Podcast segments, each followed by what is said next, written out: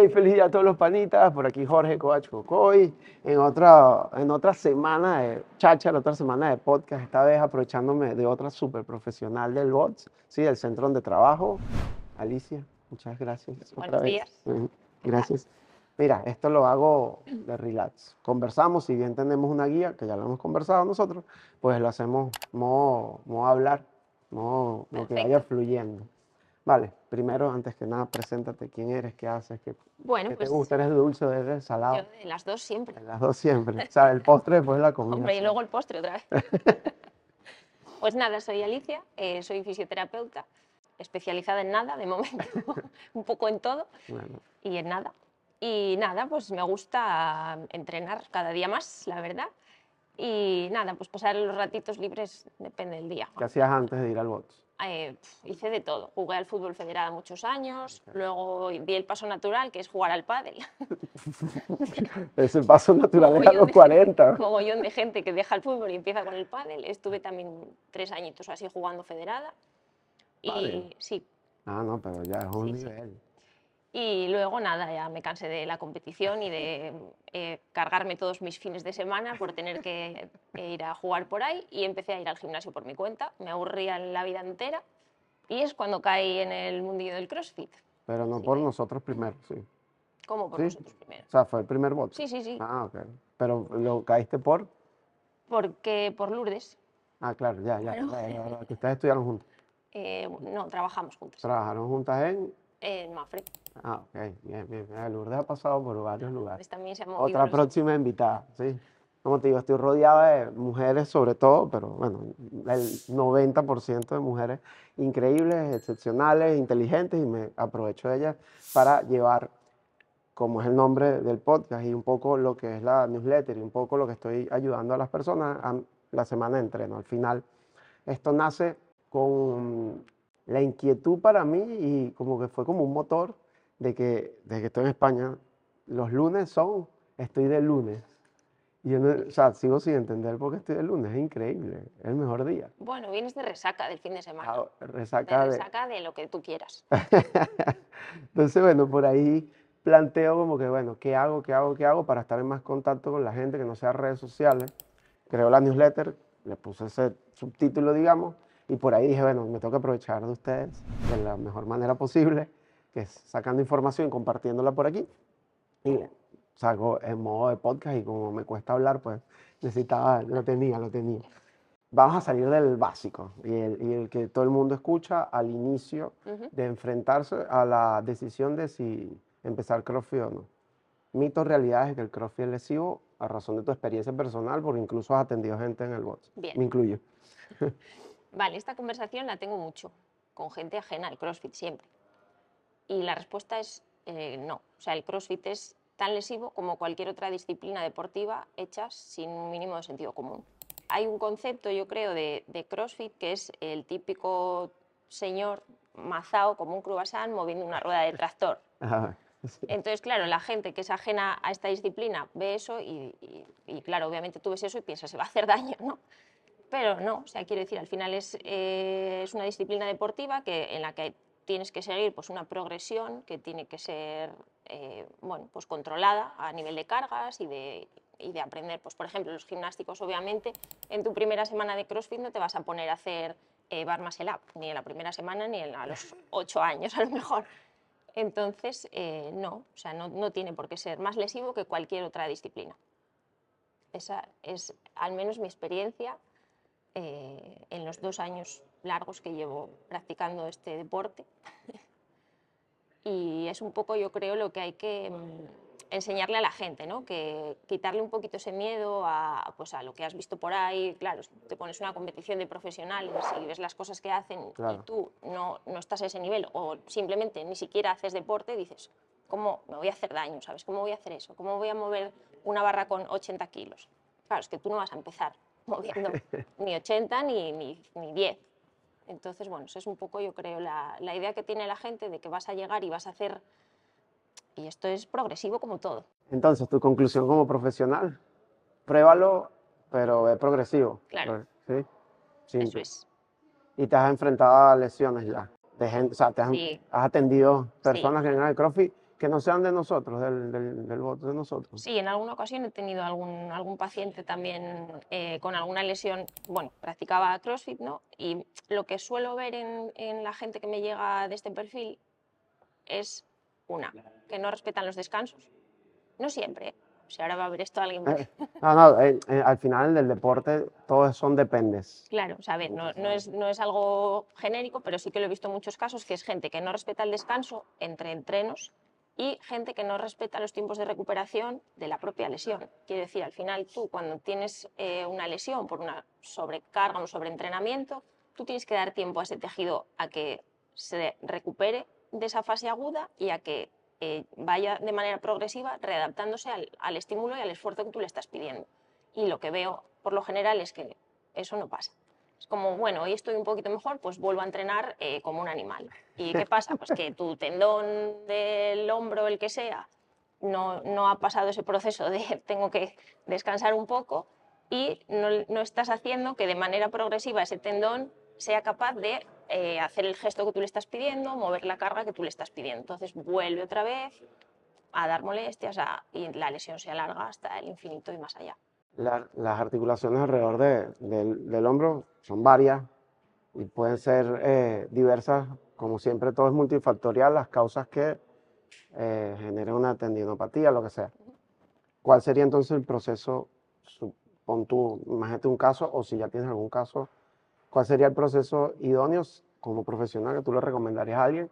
Que yo sé que no recomiendas parar, No, pero entonces, ¿cuál sería el proceso? para mí lo ideal, sobre todo si hablamos Me de... duele, disculpa que te interrumpa, verlo así, me duele haciendo tostubar. Es la, la mítica. Te pongo una imagen de fondo para que no controle ahí quién es un tostubar, pero me duele haciendo ese Superman hol- hollow y me molesta en la parte anterior del hombro, por ejemplo. Vale, Lo ideal sería intentar, eh, a través de una valoración, la famosa valoración, Ujú. em, intentar descubrir qué zona o qué estructura es la que está afectada, que suelen ser varias, o sea, es raro que sea una sola.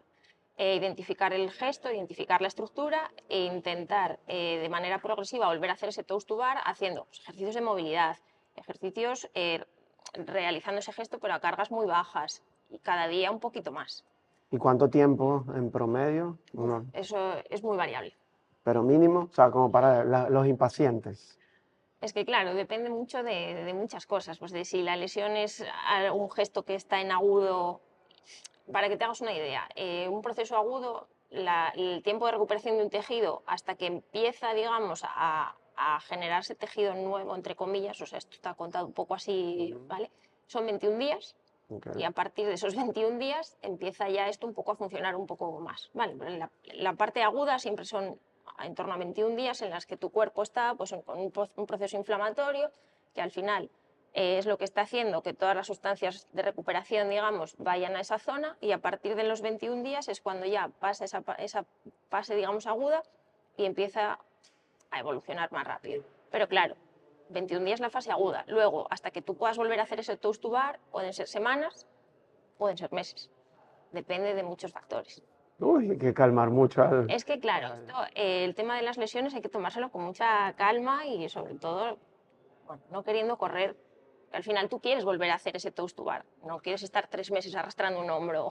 Una, una de las cosas que pasa mucho, que la gente cuando se lesiona deja de venir y me llama poderosamente la atención, que lo converso siempre con, con, con esa persona, de que porque no puedo hacer ese patrón de trabajo, vamos a ir ahora, me recordé una pregunta que tengo aquí apuntada, es como que no puedo volver, sabiendo que de las cosas que más se caracteriza la metodología de entreno, que es una marca, deporte, como sea CrossFit, es que tiene muchas adaptaciones, regresiones o formas de escalar el movimiento.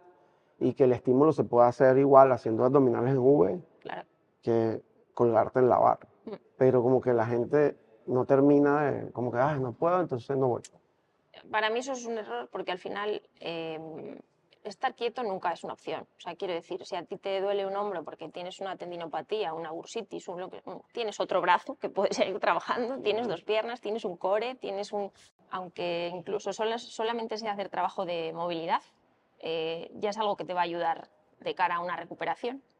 La cuestión es esa, tú, aunque tengas una, una, parte de tu cuerpo que en ese momento pues, no es del todo funcional para realizar un entrenamiento completo, hay otras partes que sí que puedes seguir entrenando. Pues eso, puedes eh, hacer, por ejemplo, pues hoy solo hago core. Eh, hoy pues hago, aunque sea ir a hacer bici, sabes, que no usas el brazo. Puedes seguir entrenando, puedes seguir manteniéndote activo y de una manera indirecta tu hombro está trabajando a capas bajas porque no estás usándolo a lo mejor de manera estricta, pero estás haciendo algo. Pero a la hora de recuperación incluso es mejor que te muevas. Sí, sí, claro, claro. Si no, el día que quieras empezar, eh, es pues como volver a arrancar otra vez desde cero y te va a costar mucho más. Claro. Bueno, el cuerpo es bastante ingrato en ese aspecto, no sé qué. Sí que es ingrato, sí. es, muy ingrato. Pero bueno. Parte de mi propuesta de valor de trabajo individualizado, personal en redes, está, eh, bueno, todavía estoy en proceso de definirlo cada vez más, pero en el punto que puedas estar escuchando este podcast, está muy dirigido a personas mayores de 35, que con la que obviamente por mi edad me siento más afín y porque yo decido competir en CrossFit con 35 y empiezo a hacer CrossFit a los 31. Sí, empecé mayor.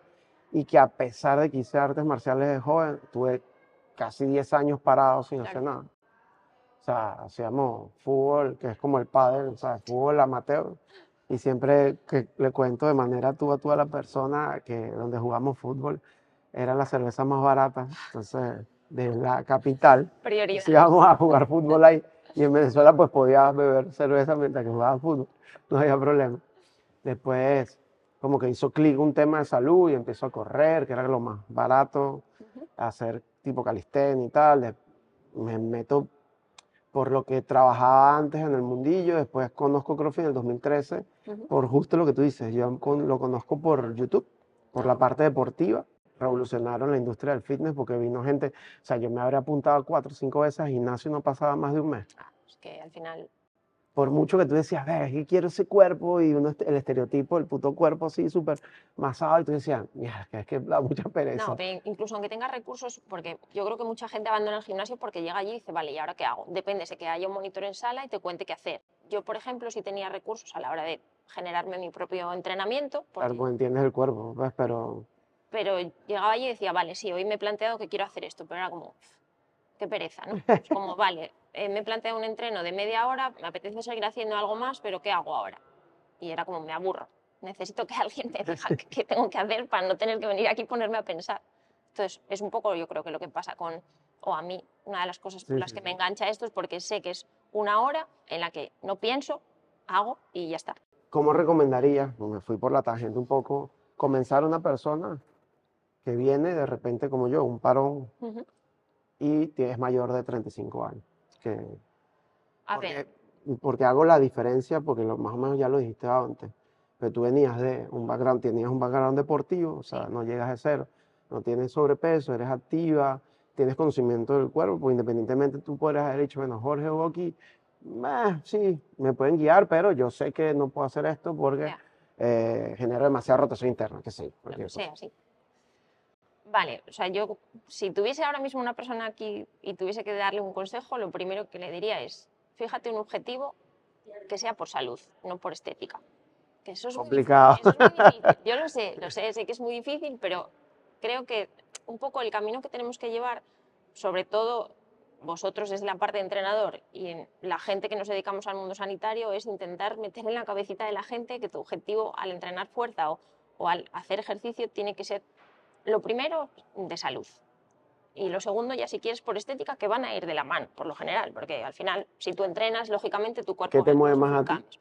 A mí va a haber gente que no se lo crea, ah, a mí me mueve principalmente la salud y obviamente hay un punto estético de, bueno, pues me gusta verme así, me gusta verme como me veo, pero también es porque yo parto de una base de que yo he sido así toda mi vida. claro, pero ojo, pero, pero bueno, estás clara que estar delgada no tiene que ver con salud, pero pero, pero, he conocido mucha gente que más bien estoy muy delgada y necesito... Que también, o sea, yo, por ejemplo, a mí me cuesta muchísimo coger peso. O sea, yo llevo, lo digo siempre, llevo pesando lo mismo desde los 15 años. Sí, bueno. Pero al final mi objetivo es salud a corto y a medio y a largo plazo. ¿Y en tu círculo de influencia, amigos, conocidos, familia? Hay un poco de todo, pero yo creo que la, la salud va tomando la cabeza. Yo, por ejemplo, con mi madre tenía una guerra para ah, que... El COVID ayudó en parte. El COVID ayudó. Pero sí, te decía, yo con mi madre he tenido una guerra eh, intensa para que se apuntase a trabajar, a entrenar fuerza. Y es por salud. 100%. ¿Por qué fuerza y no Porque caminar? es que entrenar fuerza es súper importante para cualquier persona, o sea, para la gente joven, y, pero mucho más para la gente mayor. Al final, el músculo no solo te ayuda a moverte, el músculo interviene en un montón de cosas. Eh, pues desde regular la tensión arte- arterial, porque favorece la revascularización, eh, hacer la insulina que sea más, más sensible, ¿vale? Hace más sensible la insulina, entonces todo tema de control de azúcar y tal y cual. Eh, a nivel cognitivo, o sea, tiene un montón de cosas que son más allá de verte musculado o de estar fuerte.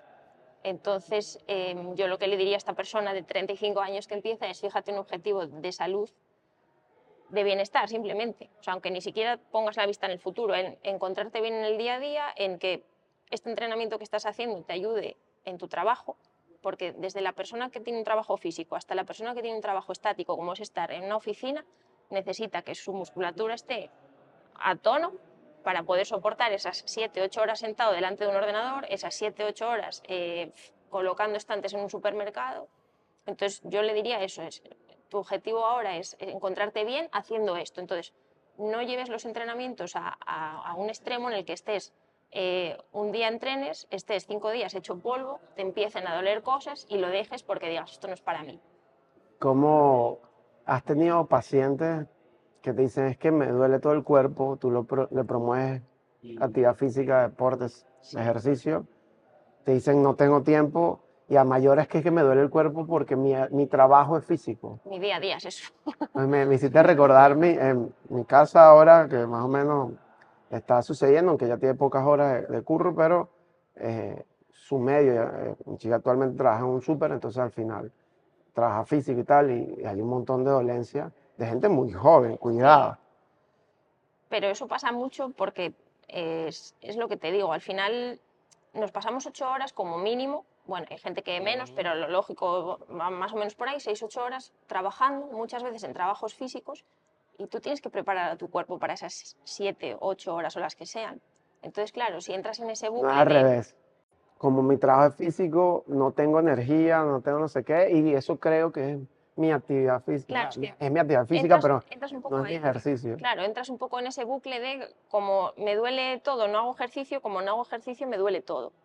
Y mucha gente cae en el error de yo ya tengo un trabajo físico, eso ya es ejercicio para mí. Es que no es lo mismo. Escúchame, me han dicho alguien que entrena mucho con nosotros, eh, si escuchas esto, espero que te rías, es que yo hice hoy 15 mil pasos, pero es en su curro, porque trabaja en, una- en- en Sí. un restaurante, una cafetería, una cosa.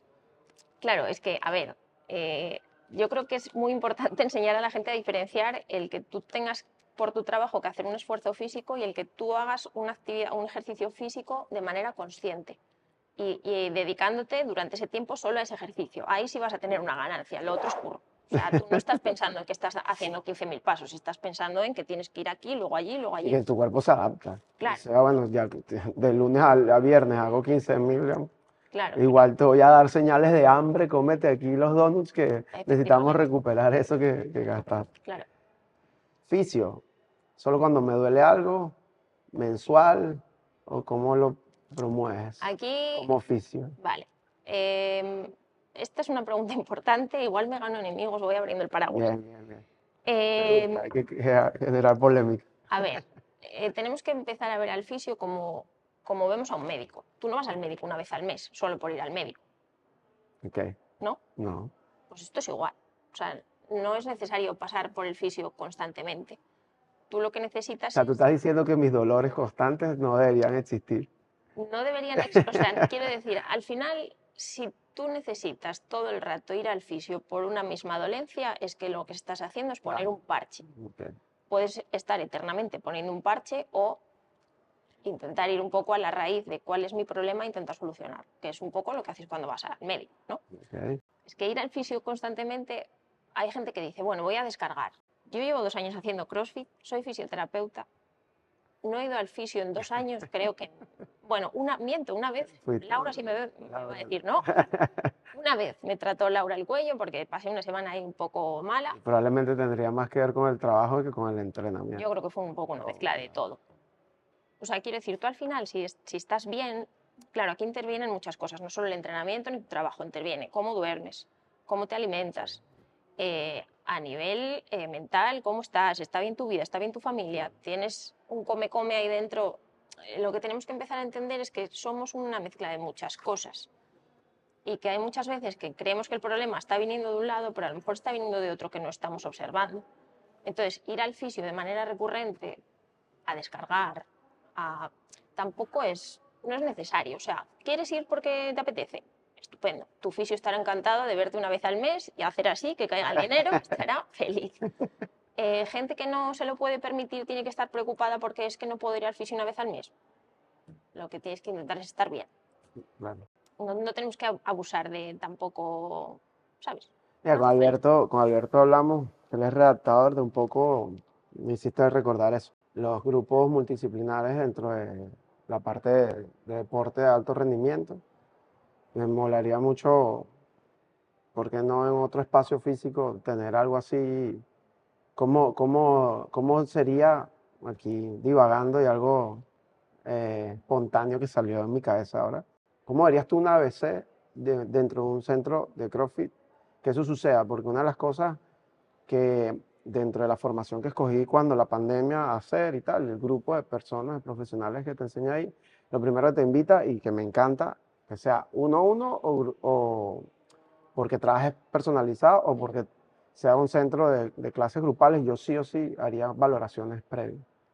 O un día, movimientos básicos que puedas, que vayas a, Claro. a ver después, que sepas que son limitantes, el típico overhead squat, o sea, es un clásico en la vida, como el tema nutricional también, ¿no? Que esté también algo ahí que tú des como un servicio integral.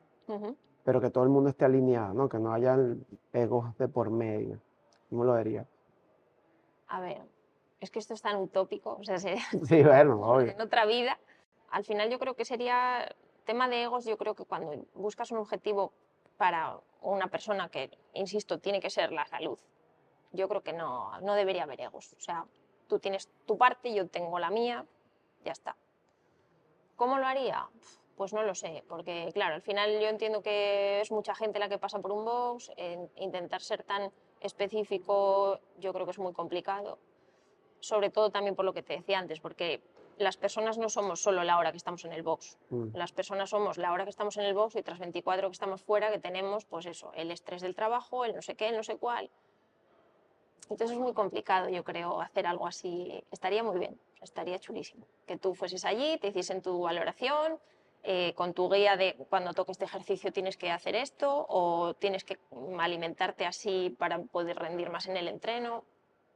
Pero claro, yo creo que eso también dependería mucho de los objetivos de cada persona. ¿no? O sea, quiero decir, en mi caso, por ejemplo, yo no, no no sigo una nutrición específica, yo como, como bien, como variado, pero tampoco es algo en lo que ponga especialmente el foco, porque al final, bueno, tampoco pretendo rendir una barbaridad entrenando como para tener que estar fijándome en si como más proteína o... Es que ah, me acordé de algo que no terminé la, la idea con, con lo de CrossFit como marca. Es que mi amor-odio ha sido porque ellos, para mí, estoy tirando flecha aquí, no, no, no he leído nada del fundador que haya dicho esto. Ellos quisieron cambiar la estructura de los gimnasios, lo que se conseguía, Ujú, que al final CrossFit como metodología termina siendo un deporte concurrente, ¿sí? concurren muchas actividades a la vez, tanto de fuerza como de cardiorrespiratorias y tal.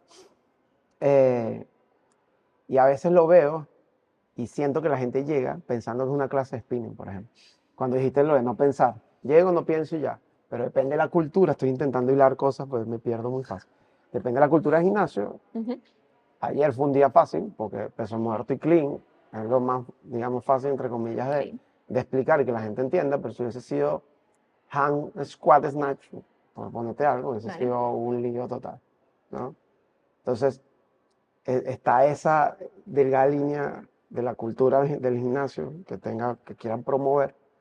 Si hay mucho tecnicismo de por medio, pero tú quieres venir a sudar y no escucharme, ¡buah! eh, Claro, no, a ver, yo con lo de no pensar me refería a que yo sé que llego a clase y ya está la clase montada.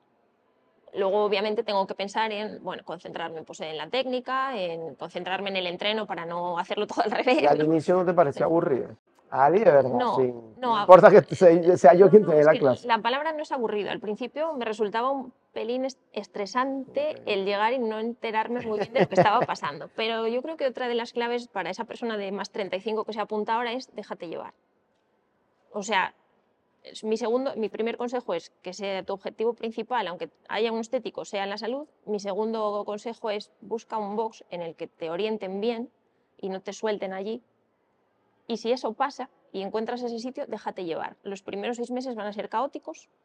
Vas a llegar a casa pensando, ¿qué he hecho hoy? No lo sé, solo sé que me duele todo. seis meses si te gusta el deporte. Claro, hay sí, gente que sí, tiene sí. más tiempo y... Pero la clave para no entrar en, en ese, eh, que ese estrés, que es normal, porque al final es eso, estás eh, en un sitio donde te están hablando en un idioma que no entiendes, haciendo un- eh, de 20 ejercicios que haces en una clase, 15 no te salen, porque no tienes ni idea de... O sea, llegas a casa diciendo, no sé qué he hecho. Entonces, para que ese estrés, que es lógico, no se convierta en me aburro porque no entiendo nada, es un poco como, bueno, déjate fluir, vale, no pasa nada, si de momento no te enteras, es- está bien, es como tiene que ser. Bien, bien, bien, bien, bien. Me gusta, me gusta. Bueno, soy muy pro y cada vez lo digo más, y cada vez lo noto más, de que si puedes pasar por todos los gimnasios un mes, porque una clase de prueba no, esa tontería no. Ve y Ya. prueba un mes, conoce bien al entrenador, ve qué grupo te, te conviene. Hay gente que, bueno, por sus horarios, aquí puntualmente, pues va en la mañana, en la tarde, Mm. al mediodía, lo que sea, y, y pasa por varios sitios y lo que te convenga. De verdad que no pretendo caerle bien a todo el mundo, pretendo hacer lo mejor posible todos los días, como todos tenemos nuestros días, pero ustedes no tienen No, la culpa de mis días. Eh, pero, pero sí soy pro de eso, porque al final podemos seguir siendo amigos, como hay gente que se ha ido del box y yo igual los veo, los adoro, los amo y tal. Ali, Cuenta. como decía al inicio, esto se llama mi semana de entreno. Ajá. ¿Cómo Alicia prepara su semana? A grosso modo, si es que hay alguna preparación o va fluyendo. La mayoría de semanas me dejo fluir. Eh, te- yo O sea, tú tengo- sabes tu horario de trabajo. Sí, mi horario siempre es el mismo, Ah, que es invariable, de 1 a 9, y eso no cambia. de pero- lunes a viernes. Sí, pero luego, bueno, Entonces, ¿cómo preparas tu lunes, por ejemplo? claro, o sea, depende un poco de qué otras cosas tenga que hacer durante la semana. Ahora mismo estudiar una oposición, se supone. Bueno, pero. Entonces, bueno, pues intento organizarme para ser productiva las pocas horas que tengo libres al día. Por lo general, por la mañana estudio, de ahí me voy a por eso entrenas en la noche. Y por eso prefiero entreno utilizarlo para estudiar. Sí, eso es, sí, porque Si no cortas la si mañana. no es De imposible. siete y media de la mañana, ese es el mejor horario No, Esta no. gente no quiere. En verano sí, en invierno no. No, claro, al final yo lo que vi cuando entrenaba tan pronto es que llegaba el jueves, viernes, iba a rastras por la vida, porque entre el madrugón, luego vete a trabajar, luego in- intenta estudiar, o sea, eso era imposible. Entonces hay- hay que buscar un poco el equilibrio entre hago las cosas que tengo que hacer y sobrevivo. Y esa es un poco mi, Y mi comes, rutina. o sea, ¿te levantas normalmente a qué hora? Eh, me estoy levantando ocho y media, nueve más o menos, porque me acuesto a la una, que no es lo ideal. O sea, esto es- daría para otro, No, bueno, pero... para otro capítulo, lo de claro, los ritmos ah, circadianos y toda esa historia. Obvio, pero- obvio, obvio. Y aquí, pero, pero la realidad es que, es que hasta no estar aquí, y yo todavía no me acostumbro mucho al, al estilo de vida de Galicia, no sé si de toda España, de Galicia, que se acuesta, o sea, se cena tarde, no Sí. se acuesta tarde, y madrugar para muchos aquí a las 8. Claro, o sea, a ver. eh, Sí, claro, si te acuestas a 1 o 2, si te paras a las sí- sí que 5 y es media. verdad que en España en general intentamos, bueno, intentamos no, aprovechamos las horas de luz, que tenemos muchas, entonces, claro, eh, tú puedes hacer vida hasta tarde porque hay sol. Claro, sí, ahí. Eh, para mí lo ideal sería levantarme antes y acostarme antes, porque al final el cuerpo tiene sus ritmos, eh, tiene sus mecanismos para saber cuándo tienes que dormir y para saber cuándo se tiene que despertar. Yo eso me lo estoy pasando por, por donde se pasan las cosas a veces, pero hay que adaptarse un poco a las, a las circunstancias que Y tienes. haces tres comidas, Bueno, suelen ser más. no sé más, Sí, en general, eh, comes mucho. como, sí, Pero desayuno... comer o No, intento... chuchar. A ver, intento que esas comidas entre horas sean un poco saludables, no siempre sucede, pero sí. Mi merienda está ahí siempre. ¿Y comes mucho porque es tu metabolismo y tu ritmo de Sí, siempre sí. o porque dices, bueno, soy flaca, puedo comer? No, no, infinito"? como- porque tengo hambre, o sea, sin más, o sea, tengo hambre, como, está. Bien, bien, bien, hay que comer, nunca sabes cuál. Sí, a ver, hay que cuidar lo que se come. ¿Y sabes cuál es tu, bueno, en el trabajo actual, bueno, desde que te conozco has tenido varios, pero sabes cómo, cómo es tu eh, la estructura de paciente, o sea, eso es una hora uno tras otro, uno No, tras no. otro, como... Yo ahora mismo estoy trabajando con, trabajo solamente con gente que ha tenido eh, golpes con el coche, es decir, le- la aseguradora les manda a fisioterapia, no vienen ellos porque quieran, que también quieren porque les pagan, ¿no? Pero jo, entonces yo ahora mismo tengo un volumen bastante alto de pacientes, las sesiones son muy cortitas, que al final es lo que paga la aseguradora. Son sesiones de media hora en las que 15 minutos están conmigo, entonces es como a las carreras. Y tú tienes Sí. historial médico de todos ellos, o sea, Sí, sí, vienen todos con informe médico, que suele ser más o menos el mismo para todos. Yo les intento hacer una valoración el primer día en esos 15 fugaces minutos. y a partir de ahí, pues intentar establecer un tratamiento que se adapte a sus tiempos, pero que sea lo más efectivo posible. ¿cuál es la media de, de sesiones que le dan al... Eh, lo, mínimo suelen ser 20, La mítica es el latigazo, ¿no? Cervical. efectivamente. eh, le suelen dar 10 de primeras, luego a lo mejor otras 10, hay gente que le dan 20 de entrada y luego pues se va alargando hasta que, hasta que se les da el alta, que a veces es rápido y otras no tanto. Bueno, bien, bien, bien. ¿Y ¿qué haces aparte de CrossFit? Soy muy fan y lo promuevo mucho que esto sea... La mayoría de la gente no, no recuerda cómo llegó a esto y bueno, me- otra vez me eché para atrás con la conversa. Que era porque me aburrió el gimnasio o porque no haya que hacer o porque no quiero pensar, no sé qué. Después nos fricamos todos y queremos ah, hacer peso corporal de snatch. Sí. Y se olvida que al final esto es tu ejercicio y que lo puedes, puedes valorarlo no solo haciendo más dominados o haciendo más kilos en la barra, sino que de repente rindo mejor en el fútbol o eh, subo los seis pisos de mi, de mi casa que no tengo ascensor y ya no me canso. ¿Qué haces tú? ¿Qué te gusta hacer a ti aparte? ¿O qué te gusta? qué- qué- A ver, a mí a- cosas físicas más allá de CrossFit tampoco hago muchas. Voy a nadar un día a la semana, llevo un mes o así haciéndolo, Ujú. que me viene genial porque a nivel cardiopulmonar eh, soy un cerete. Ahora ya empiezo a ser un uno. Pero yo, por ejemplo, eso que dices tú de en qué otras cosas lo noto, yo lo noto en el trabajo. Al final son ocho horas eh, haciendo un trabajo que es mayoritariamente físico, aunque no, no siempre. Y yo es lo que te comentaba, en dos años que llevo haciendo CrossFit he estado bien estos dos años, o sea, no he tenido, puedes tener pues un, un día o dos puntuales que dices, joder, pues me molesta, tal, no sé qué. Pero yo llevo guay mi, mi trabajo y hablas con muchos fisios como, joder, estoy destrozado, tengo este hombro no sé qué, me duele no sé cuál. Eh, yo tengo compañeras de profesión que con 25 años llevan medias de compresión. Que eso ¿Cuá- también, ¿Cuánto mides? eh, unos 70, ¿Cuánto pesas? 56. Sí, porque de repente alguien que nos aquí sentados no lo nota, pero al final es lo que lo, lo, lo- lo acabas de mencionar, ¿no? Al final tienes un trabajo físico, si bien puedes hacer terapias de varias formas, la terapia manual, Ujú. si te gusta, probablemente es súper eficiente y efectiva. Y, y me acuerdo muchísimo de un taller de masaje deportivo que, que estuve y, y era como que la mítica, las chicas decían, bueno, chicas, chicos también bajos, yo soy bajito, pues, decía, hey, tienes que aplicar fuerza. Sí, ¿sabes? Y eso te revienta y tu salud postural también está comprometida. Entonces te enseñan un poco a cómo Claro. moverte y tal. Por eso te preguntaba lo del peso y las- al final... Como eh, Laurita, pues Laura al final tiene que ser... pero al final aprendes a usar todo tu cuerpo, ¿sabes? Yo no, cuando hago terapia manual no uso las manos solo, es que yo hay pacientes en los que me echo en- encima entera, en plan, sí, sí, hay veces que sí hay que usar codo, se usa codo, pero, pero al final aprendes a moverte con, con todo el cuerpo y, y bueno, bien, lo llevas bien, no, no te machacas. Bueno, Ali, creo que estamos en el tiempo correcto para dejarte seguir, que tienes que trabajar. Último mensaje para aquella persona que te a dar una pequeña primicia.